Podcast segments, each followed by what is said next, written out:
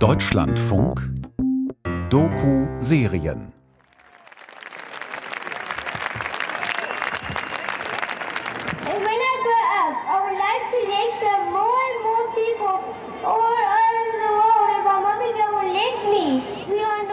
Wenn ich groß bin, möchte ich noch viel mehr Leute über AIDS aufklären. Wenn Mama es erlaubt, sogar auf der ganzen Welt. Wir sind ganz normale Menschen. Wir können laufen, wir können sprechen. Wir sind alle gleich. Danke.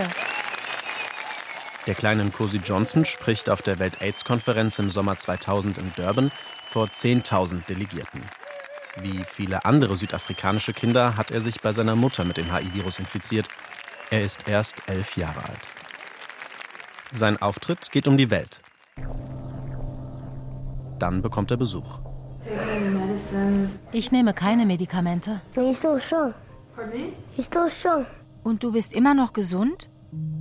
Eine Szene aus dem Film Questioning AIDS in South Africa. Die AIDS-Leugnerin Christine Majore und ihr Partner Robin Scoville besuchen Nkosi Johnson. Christine, du musst vorsichtig sein. Du hast Glück, dass du immer noch gesund bist. Nkosi Johnson ist die Situation sichtbar unangenehm. Trotzdem lässt er sich nicht kleinkriegen. Majore und Scoville reden auf den von der Krankheit gezeichneten Jungen ein. Er scheint sich vor der Kamera wegzudrücken, aber beeindrucken lässt er sich nicht. Nee, Lucky.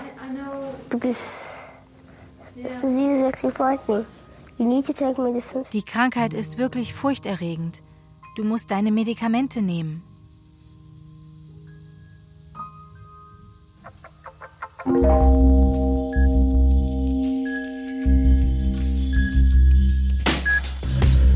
Majoris HIV-Diagnose liegt jetzt beinahe ein Jahrzehnt zurück.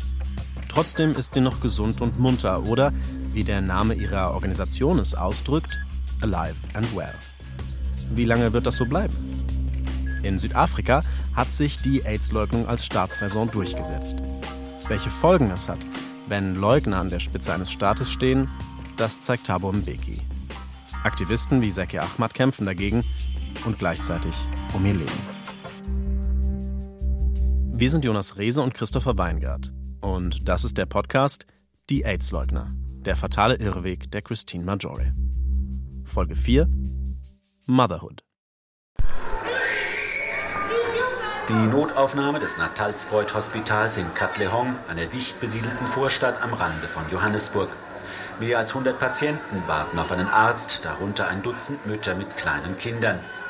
Atemwegserkrankungen, Tuberkulose und Geschlechtskrankheiten gehören zu den weit verbreiteten Leiden, die die Bewohner der Townships quälen. Doch die größte Seuche ist schon seit mehreren Jahren AIDS. Über vier Millionen Menschen in Südafrika sind infiziert, mehr als in jedem anderen Land der Welt.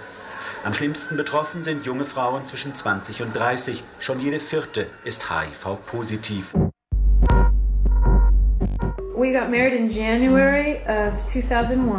Wir haben im Januar 2001 geheiratet und ich bin Ende März schwanger geworden, was ein kleines Wunder war, immerhin war ich schon 45. Wir haben es nicht darauf angelegt, aber auch nicht vermieden. Wenn das Universum uns beschenkt, nehmen wir es an. In Südafrikas staatlichen Krankenhäusern wie hier in Katlehong dürfen die Patienten keine Hilfe erwarten. Selbst schwangeren Frauen werden Medikamente wie Acidothymidin, kurz AZT, vorenthalten, obwohl sich dadurch das Risiko einer Ansteckung des ungeborenen Kindes deutlich verringern lässt. Im Jahr 2001 wird Christine Majori zum zweiten Mal schwanger. Sohn Charlie ist da schon vier Jahre alt. Majori ist neun Jahre nach ihrer Diagnose immer noch gesund. Bislang hat sie Glück gehabt. Doch das Virus breitet sich ungehindert in ihrem Körper aus. Medikamente, die ihr Ungeborenes schützen könnten, lehnt sie ab. In Südafrika kämpfen Schwangere verzweifelt um Hilfe. Dennoch hält Südafrikas Gesundheitsministerin Manto Chabalala Msimang hartnäckig an ihrem Standpunkt fest, die Behandlung mit AZT sei in den staatlichen Kliniken nicht bezahlbar. Wir können uns AZT einfach nicht leisten. Insgesamt stehen uns 2 Milliarden Rand, rund 600 Millionen Mark für Arzneimittel zur Verfügung, um sämtliche Krankheiten in diesem Lande zu bekämpfen. Und ich kann doch nicht diejenigen diskriminieren, die unter Bluthochdruck, Diabetes, Grippe oder Schnupfen leiden. Auch für diese Kranken muss ich Verständnis haben.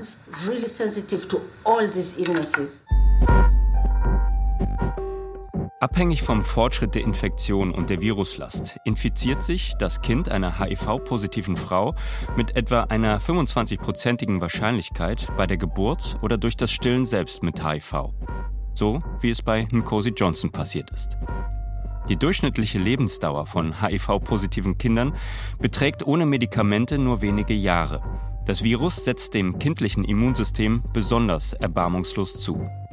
Die gute Nachricht, es gibt Medikamente, die die Wahrscheinlichkeit einer Übertragung praktisch komplett eliminieren.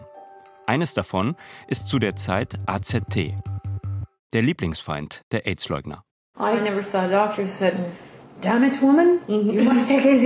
ich hatte nie einen Arzt, der mir sagte, verdammt nochmal, Sie müssen AZT nehmen. Ich habe mit einer Reihe von Gynäkologen telefoniert, die mir noch nicht mal einen Termin geben wollte, wenn ich kein AZT nehme. Also bin ich zu einer Hebamme gegangen und war ganz offen zu ihr.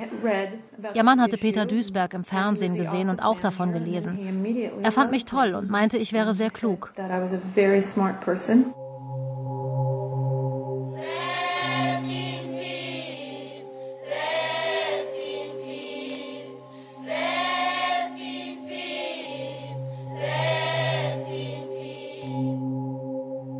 Am 1. Juni 2001 stirbt Nkosi Johnson im Alter von zwölf Jahren. Sechs Monate zuvor ist er kollabiert und in ein Koma gefallen, aus dem er nicht mehr aufgewacht ist. Bei ihm werden Hirnschäden festgestellt, ein häufiges Symptom bei HIV-positiven Kindern. Johnson gehört zu den wenigen Menschen in Südafrika, die damals den AIDS-Cocktail erhalten haben. Doch die Schäden in seinem Körper waren schon zu groß. You see, when you ask the question, does HIV cause AIDS? The question is, does a virus cause a syndrome? Wenn man fragt, verursacht HIV AIDS, dann ist die Frage, wie kann ein Virus ein Syndrom verursachen? Südafrikas Präsident Thabo Mbeki ist zum Hardcore-Leugner geworden. Er zweifelt nicht nur den Zusammenhang zwischen HIV und AIDS an, sondern behauptet auch, die Hunderttausenden Toten in seinem Land würden nicht an AIDS, sondern wegen der Armut und durch Unterernährung sterben. Der größte Killer der Welt und die größte Ursache für Krankheit und Leid auf der Welt trägt den Code Z595. Diese Bezeichnung steht für extreme Armut. Um Mbeki herum hat sich eine Gruppe an Gefolgsleuten geschart, die ihm blind folgen. Die wichtigste Figur ist dabei Manto Chabalala Msimang, die Gesundheitsministerin. Sie verbreitet dieselbe Desinformation wie der Präsident. Außerhalb dieser Gruppe wird die Leugnung für den African National Congress, kurz ANC, die dominierende Partei im Land, allerdings zu einem PR-Problem. Besonders ausländische Medien gehen hart mit der Mbeki-Regierung ins Gericht. ANC is an organization that believes in what they call democratic centralism. Der ANC ist eine Organisation, die sich dem sogenannten demokratischen Zentralismus verschrieben hat. Also Und da ist der Anführer sehr wichtig. Thabo Mbekis Regierungsstil war, direkte Anweisungen und Befehle von ganz oben zu geben. Nusiswe Madlala Rutledge ist als stellvertretende Verteidigungsministerin damals Teil von Mbekis Kabinett. Heute ist sie Vorsitzende des UN-Büros der Quäker. Wir treffen sie in Genf in der Schweiz. Sie erzählt uns, dass es von Anfang an große Kritik auch innerhalb des ANC an Mbekis AIDS-Politik gibt. Aber nur intern. Das ist die Kultur im ANC. Man kritisiert den Präsidenten nicht öffentlich, sondern nur intern. Und durch diesen Druck hat man es schließlich geschafft, dass Mbeki seine Ansicht, HIV könne kein AIDS auslösen, nicht mehr öffentlich äußert. Mbeki lässt verbreiten, sich von der AIDS-Debatte zurückzuziehen. Was zunächst nach einem Erfolg der Mbeki-Gegner im ANC klingt, scheint doch vor allem eine PR-Maßnahme für die internationale Öffentlichkeit zu sein.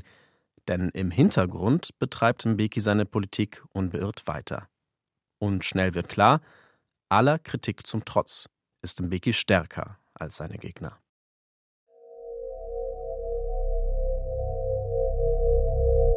Im Herbst 2001 ist Christine Majori bereits hochschwanger. Sie ist bekennende Gegnerin des Medikaments AZT. Sie ist der Meinung, dass werdende Mütter auf das Medikament verzichten sollten, ihren Babys zuliebe. Denn AZT sei hochgiftig. Um das zu unterstreichen, posiert sie für die September-Ausgabe des Mothering Magazins, das sich speziell an werdende Mütter richtet. Auf dem Cover ist sie mit Robin und Söhnchen Charlie zu sehen.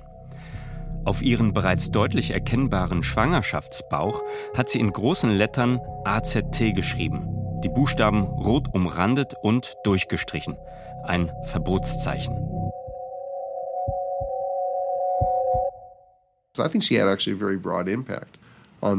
Sie hatte einen großen Einfluss auf werdende Mütter und Mütter, die positiv getestet wurden.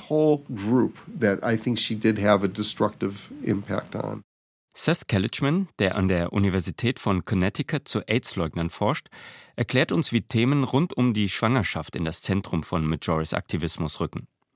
Sie berät andere Frauen, wie sie es vermeiden können, ihre Neugeborenen testen zu lassen oder während ihrer Schwangerschaft die AIDS-Medikamente zu nehmen. Der Journalist Bruce Merkin trifft sie zu dieser Zeit und erinnert sich.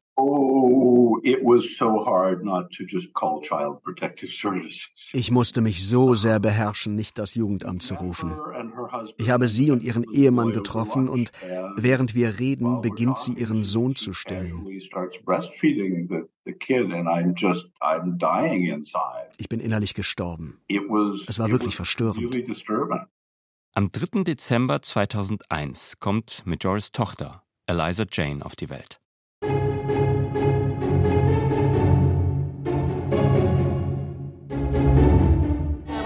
Than 70,000 babies are born with HIV every year in South Africa.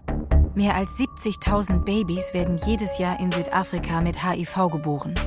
Tembeka Mayali ist eine der vielen schwarzen Frauen, die das Rückgrat der Treatment Action Campaign bilden. Junge Frauen und damit auch werdende Mütter gehören zu den am schlimmsten von HIV betroffenen Bevölkerungsgruppen. In manchen Regionen sind über 40 Prozent von ihnen HIV-positiv. Doch wenn Krankenpfleger oder Ärzte über die Übertragungswege aufklären oder sogar AZT verschreiben, können sie ihren Job verlieren. Uh, das ist der Startschuss für unser Gerichtsverfahren. Wir fordern von der südafrikanischen Regierung, alle Geburtenstationen mit AIDS-Medikamenten zu versorgen. Die Gesundheitsministerin und die Präsidenten aller neun Provinzen sind als Beklagte aufgeführt.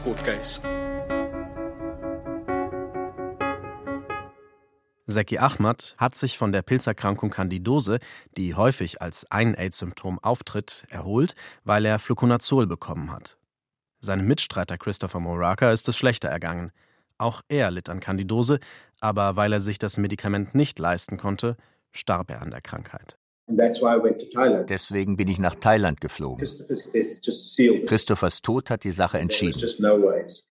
Anders als Südafrika ist Thailand kein Teil des internationalen Patentabkommens, das auch die Medikamente der Pharmaindustrie schützt. Also stellt es Fluconazol einfach günstig selbst her. Eine Tablette kostet in Südafrika etwa 150 Rand. In Thailand, you could buy the same one for two rand. In Thailand kann man die gleiche Tablette für zwei Rand kaufen. Ahmad kommt mit vollgepackten Koffern nach Südafrika zurück. Er hat Fluconazol mitgebracht. Die Einfuhr von solchen Mengen an Medikamenten aus dem Ausland ist illegal. Dazu kommt die Verletzung der Patente. Doch Ahmad sieht sich im Recht. Wir haben keinerlei kriminelle Absicht. Wir wollen einzig und allein Menschenleben retten. Er gibt noch auf dem Flughafengelände eine Pressekonferenz. Die Koffer werden erst beschlagnahmt und dann doch freigegeben.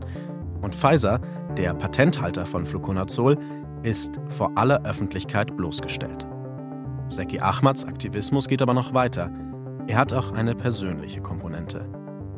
Als wahrscheinlich bekanntester AIDS-Aktivist des Landes könnte er an den AIDS-Cocktail kommen ohne den er über kurz oder lang sterben würde. Doch er hat zu viele Freunde und Familienmitglieder an der Krankheit sterben sehen. Also und auch deswegen habe ich mich entschieden, den AIDS-Cocktail nicht zu nehmen. Wenn meine Brüder und Schwestern krank werden, haben sie keine Chance, denn sie sind Arbeiterkinder. Sie haben niemanden, der ihre Medizin bezahlt. Gesundheit ist ein Menschenrecht. Ahmad verkündet öffentlich, er nimmt die Medikamente erst, wenn alle sie kriegen können. Er streikt. Damit setzt er die Pharmaunternehmen und die südafrikanische Regierung unter Zugzwang. Entweder ihr tut etwas oder ihr macht aus mir einen Märtyrer. Am 22. Juni 2002 bekommt Ahmad dann hohen Besuch. Er ist ein Vorbild. Seine Handlungen basieren auf fundamentalen Prinzipien. Ex-Präsident Nelson Mandela, noch immer eine moralische Instanz, kommt zu Ahmad nach Hause. It would have been fatal for me to come to him to say, es wäre sinnlos, ihm zu sagen, dass er jetzt doch die Medikamente nehmen soll. Denn seine Position ist, solange die Medikamente nicht für alle verfügbar sind, insbesondere nicht für die Armen, wird er die Medikamente nicht nehmen.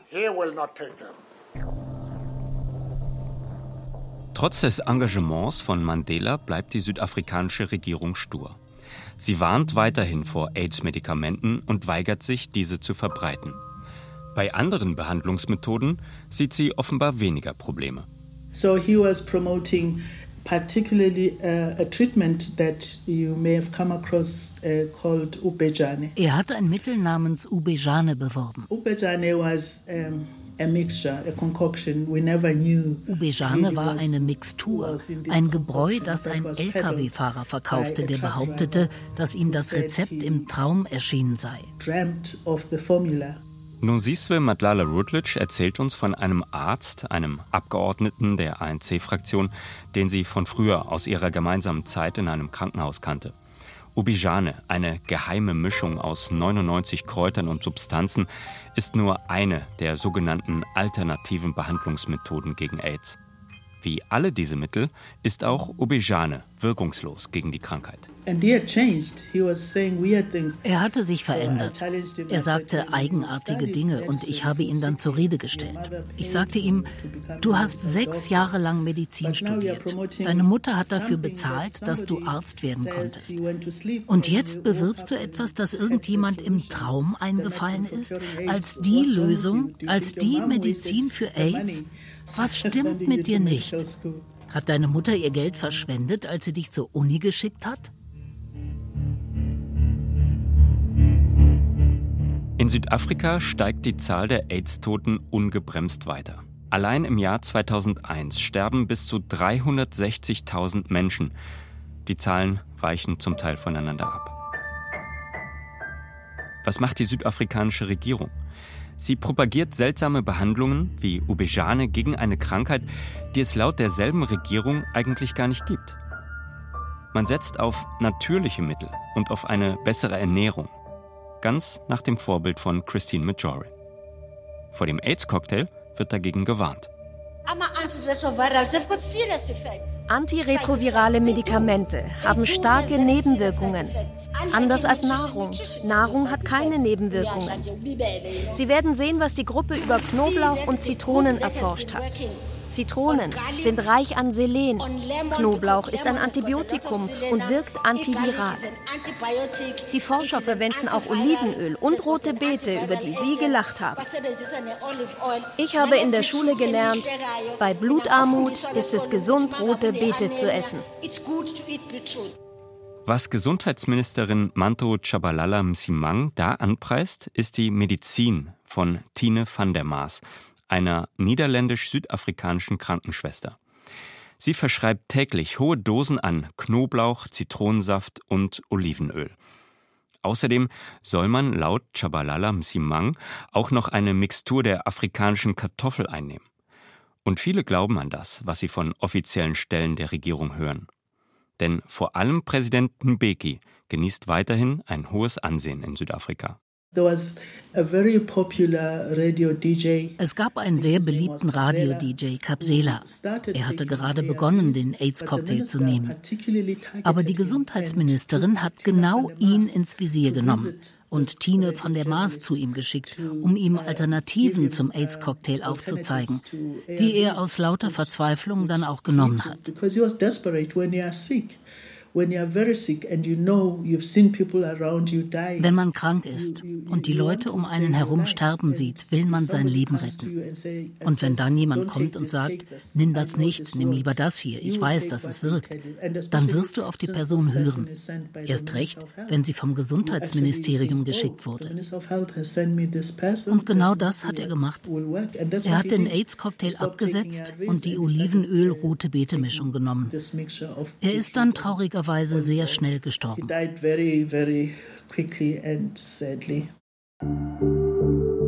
Während die Regierung voll auf alternative Therapien setzt, kämpft die Treatment Action Campaign gegen Desinformation und für die Verteilung des AIDS-Cocktails. Ihre vielleicht größte Leistung ist das Aufklärungsprogramm zu AIDS, das sie gemeinsam mit Ärzte ohne Grenzen durchführt. Die Aktivisten haben ein weit verzweigtes Netzwerk an Beratungszentren über das ganze Land aufgebaut. Eigentlich wäre ein solches Programm Aufgabe der Regierung. Die Filmszene aus dem Dokumentarfilm Taking Heart, der uns vom südafrikanischen Community Media Trust dankenswerterweise zur Verfügung gestellt wird, zeigt Hermann Reuter, einen namibischen Arzt mit deutschen Wurzeln, bei einem der Vorträge in den Townships. Er hat den AIDS-Cocktail mitgebracht, erklärt die Tabletten, gibt sie herum. Diabetiker müssen ihre Medizin durchgängig nehmen. Genauso ist das bei den Mitteln, die es jetzt gegen HIV gibt. Das sind DDI und D4T.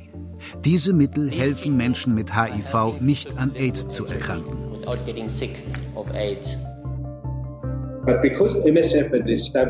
Dank der Kampagne, die Ärzte ohne Grenzen 2001 gestartet hat, haben viele Leute überlebt. Das war ein starkes Argument gegen die Leugner.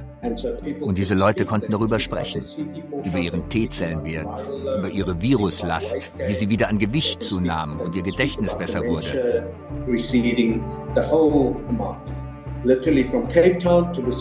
Von Kapstadt bis Lusikisiki gab es Leute, die davon erzählten. Und so wurde die AIDS-Leugnung auf kommunaler Ebene von Aktivisten vor Ort zurückgeschlagen. Auch hier sieht man, Betreuung, Aufklärung und Klarheit sind die besten Mittel gegen die Epidemie der Leugnung.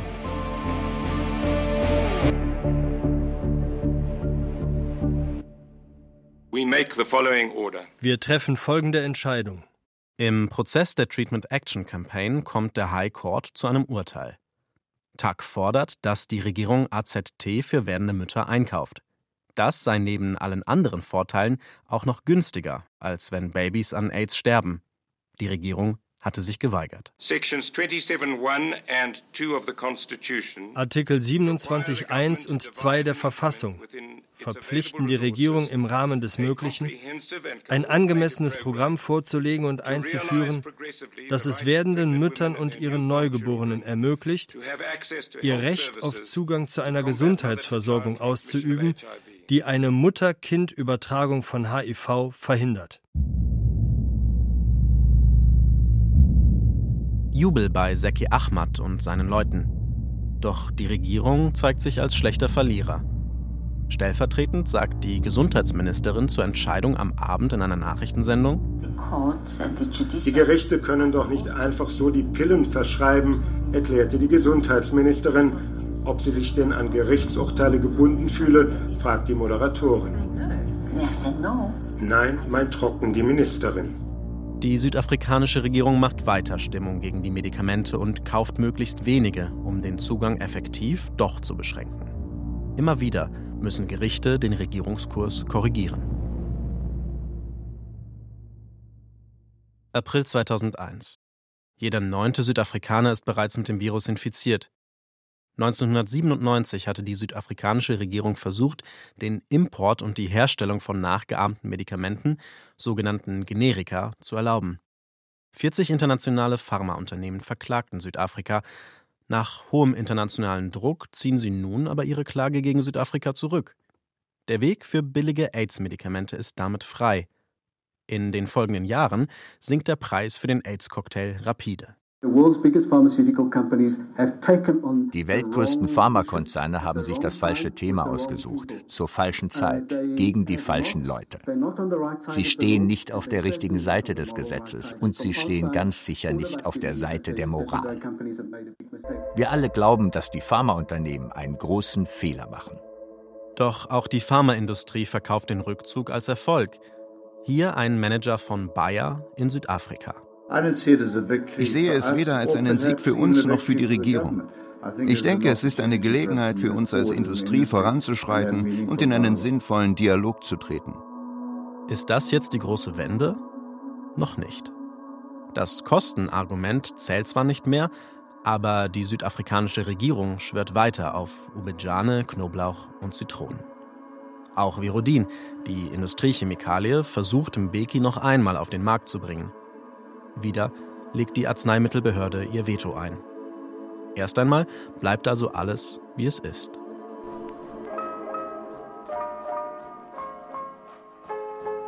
Im Jahr 2003 erhält immer noch keine einzige Person in Südafrika den AIDS-Cocktail über die öffentliche Gesundheitsversorgung. Den Millionen Infizierten läuft die Zeit davon. Die Treatment Action Campaign verschärft ihre Gangart und startet eine Kampagne des zivilen Ungehorsams.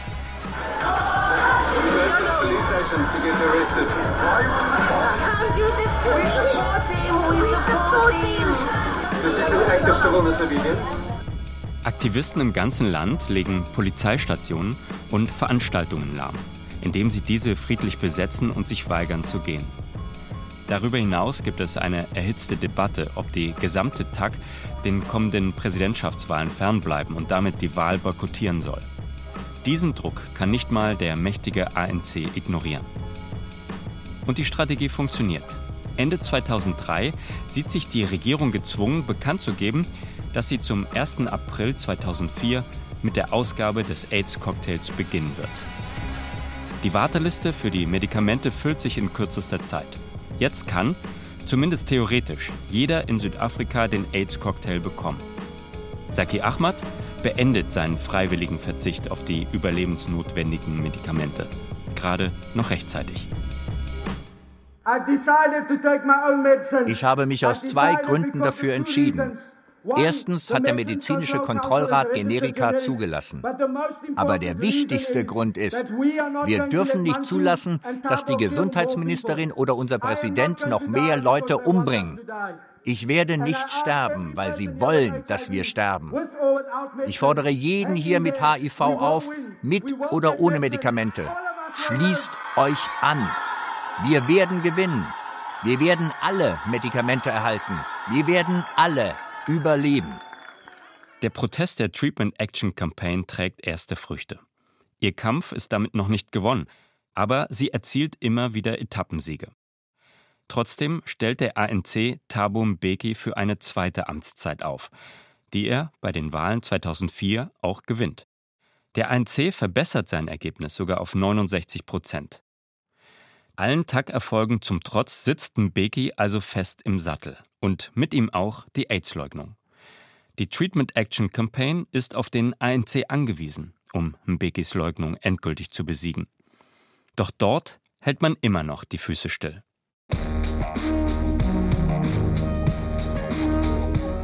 Als Reaktion auf die AIDS-Leugner in den USA gründen einige Wissenschaftler und Aktivisten die Website aidstruth.org, darunter auch Greg Gonsalves.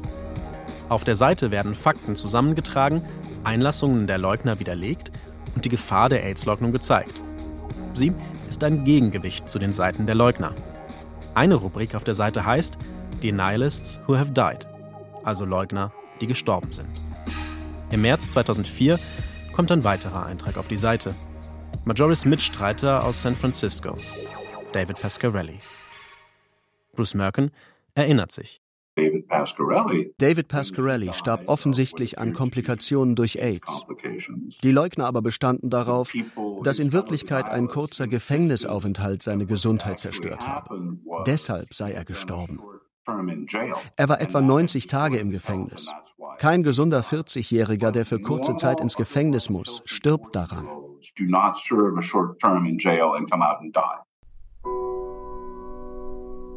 Im Sommer 2004 geht es dann auch Eliza Jane, Christine Majoris kleiner Tochter, plötzlich schlecht. Sie hat Schwierigkeiten mit der Atmung. Es war keine große Sache, aber es kam Flüssigkeit aus ihren Ohren. Eine Ohrinfektion, sagte man uns, und das Unwohlsein könne die eingeschränkte Atmung verursachen. Majore bringt ihre Tochter zu einem Kinderarzt, der eine Ohrinfektion feststellt, eine Lungenentzündung aber ausschließt. Majore will sich eine zweite Meinung einholen. Also sucht sie einen anderen Arzt aus ihrem Bekanntenkreis auf. Auch er bestätigt die Ohrinfektion. Christine Majore wirkt trotzdem alarmiert. Robin sagte irgendwann, drei Ärzte haben uns gesagt, dass unsere Tochter eine Ohrinfektion hat. Schlaf ein wenig. Denn er weiß, wenn unsere Kinder krank sind, kann ich nicht schlafen. Majore macht sich offensichtlich Sorgen um ihr Kind. Die Ärzte wissen von ihrer HIV-Diagnose, testen Eliza Jane aber nicht. Majore kennt Kinderkrankheiten von Charlie, der davon abgesehen ein gesundes Kind ist. Doch trotz der Entwarnung der Ärzte scheint sich Eliza Janes Gesundheitszustand nicht zu bessern. Im Gegenteil. Sie hat sich nicht wohlgefühlt. Sie war nicht sie selbst. Was fehlt ihrer Tochter? Hat Eliza Jane sich bei ihrer Mutter mit HIV angesteckt? Darüber sprechen wir in der nächsten Folge von Die AIDS-Leugner, der fatale Irrweg der Christine Majore. Dann blicken wir auch wieder nach Südafrika, wo die Treatment Action Campaign weiter gegen Präsident Mbeki kämpft. Können sie die Leugnung im Land aufhalten und den Millionen HIV-Positiven die dringend benötigten Medikamente verschaffen? Und wie lange bleibt Christine Majore trotz ihrer Infektion noch gesund und munter, alive and well? Das war Folge 4, Motherhood. Wir sind Jonas Rehse und Christopher Weingart. Gesprochen haben außerdem Sigrid Burkholder, Hüseyin Michael Cirpici, Tom Jakobs, Judith Jakob, Jochen Langner, Steffen Laube, Claudia Mischke, Guido Renner, Sebastian Schlemmer und Svenja Wasser. Mit Ausschnitten aus dem Film Tuck Taking Heart, der Reportage von Armin Hering Zweifel an der HIV-Theorie, Südafrika manövriert sich ins politische Abseits und dem Interview von Marissa Charles mit Christine Majori. Ton und Technik Michael Morawitz und Oliver Dannert. Regie Matthias Kapohl. Redaktion Christiane Habermals und Wolfgang Schiller. Eine Produktion des Deutschlandfunks 2023.